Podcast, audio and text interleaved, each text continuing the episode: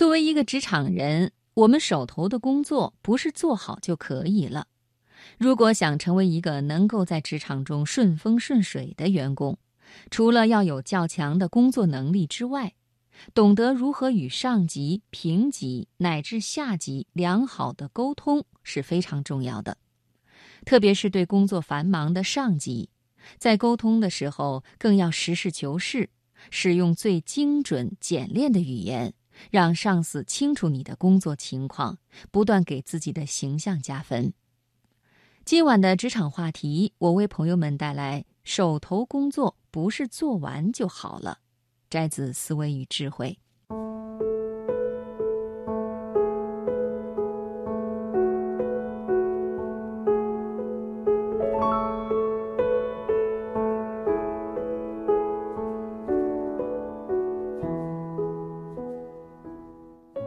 第一别让老板交代的工作没有了下文。职场宝典告诉我们，老板们大多工作很忙，一些细枝末节的工作可以不必去骚扰他们。一些职场前辈曾经语重心长地对我说：“管理者崇尚抓大放小，过分纠结在某些细节上，可能会耽误他对全局的把握。”当然，如果遇到那些喜欢控制下属的领导，还是多汇报几次。可是长期在这样的领导手下待着，反倒会影响职业发展。因此，还是不必在和领导沟通时说那些小事儿。可是，真的是这样吗？这是我朋友的真实经历。他在一家公司总部办公室工作，因为表现出色，从老板秘书升任公司合伙人。秘书工作最大的特点就是琐碎，也许都是一些杂七杂八的事物，却不能有丝毫的差错，因为就在老板身边，掩饰都非常难，一出错立马就会被老板抓个现行。我朋友工作时就谨慎又谨慎，三年秘书工作实现了零差错，特别是遇到老板出差这类事情。涉及到预订机票、酒店以及行程规划，我的朋友都会先问清楚老板的需求，随后在头脑中演练一遍。有时候老板忽略掉的细节，他都会非常周全地想到。当然，他不会自作主张，而是用一种委婉的方式向老板指出来。一般的员工根据老板的需求订好了机票、酒店之后。就基本上认为完成了这项工作，他们往往会少说一句汇报的话，觉得老板们只要结果，至于过程，前面都已经沟通了。但还要不要再像小学生向老师汇报那样说句回话呢？确实，老板是要结果，但是如果让他惦念着这个结果，他的感受并不好。你如果不和他说这句回话，他在潜意识中就会一直操心这件事，而一句话就能让他打消这个顾虑。就是这样一句沟通，就能让你在老板的心目中印象分加上不少。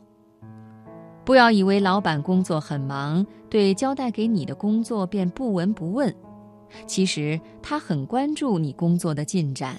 你做完工作不和他汇报沟通，他就会以为你还没有完成，进而产生忧虑。换位思考，如果你是老板，不掌握清楚下属执行工作的情况，会不会特别的抓狂呢？第二，沟通要具体再具体点儿。我曾在网上看到一个故事，一位上司问下属：“这份报表什么时候能交给我？”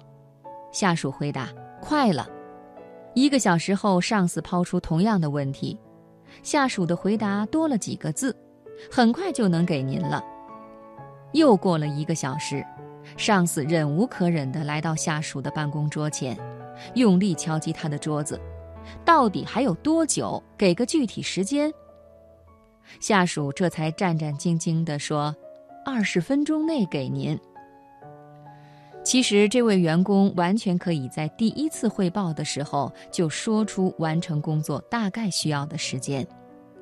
有效的沟通一定是能让老板迅速抓住你说的要点，同时掌握你的工作进度。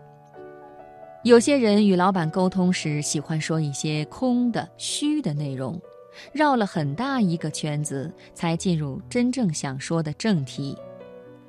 其实完全没必要这样。与上司沟通不是一般的人际交往，客套话能省则省，这样能够节约双方的时间。其次，少用那种含糊的词句，就比如上面这个事例。下属用“快了”这个词语就属于含糊用词，快到底有多快？是一秒钟、一分钟，还是一小时、一天？快本来就是一个主观性很强的概念，每个人对快的定义千差万别。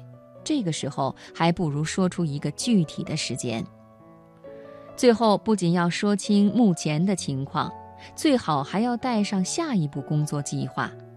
汇报目前工作的完成情况，能够给老板留下你是靠谱员工的印象；而对于未来工作的计划和思考，更会让老板在心中给你的形象加分。第三，闷头做不可取，说谎更不可取。汇报工作进展时，最好不要回避工作中遇到的问题。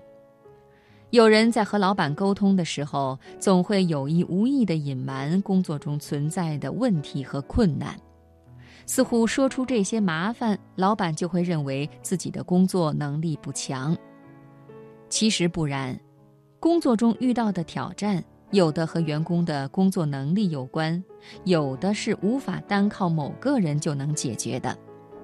自以为是，报喜不报忧。这种打肿脸充胖子的说谎隐瞒行为，也许可以带来一时的收益，时间一长却会使你为此付出代价，因为一个谎言需要一千个谎言去圆。与其等着谎言被戳穿，还不如实事求是地说出困难，在必要的时候请求老板的帮助，这不丢人，也不是无能的表现。特别是在分工越来越细的今天，每个人都会遇到需要别人协助的情况。闷头做事不可取，沟通中故意添加水分更不可取。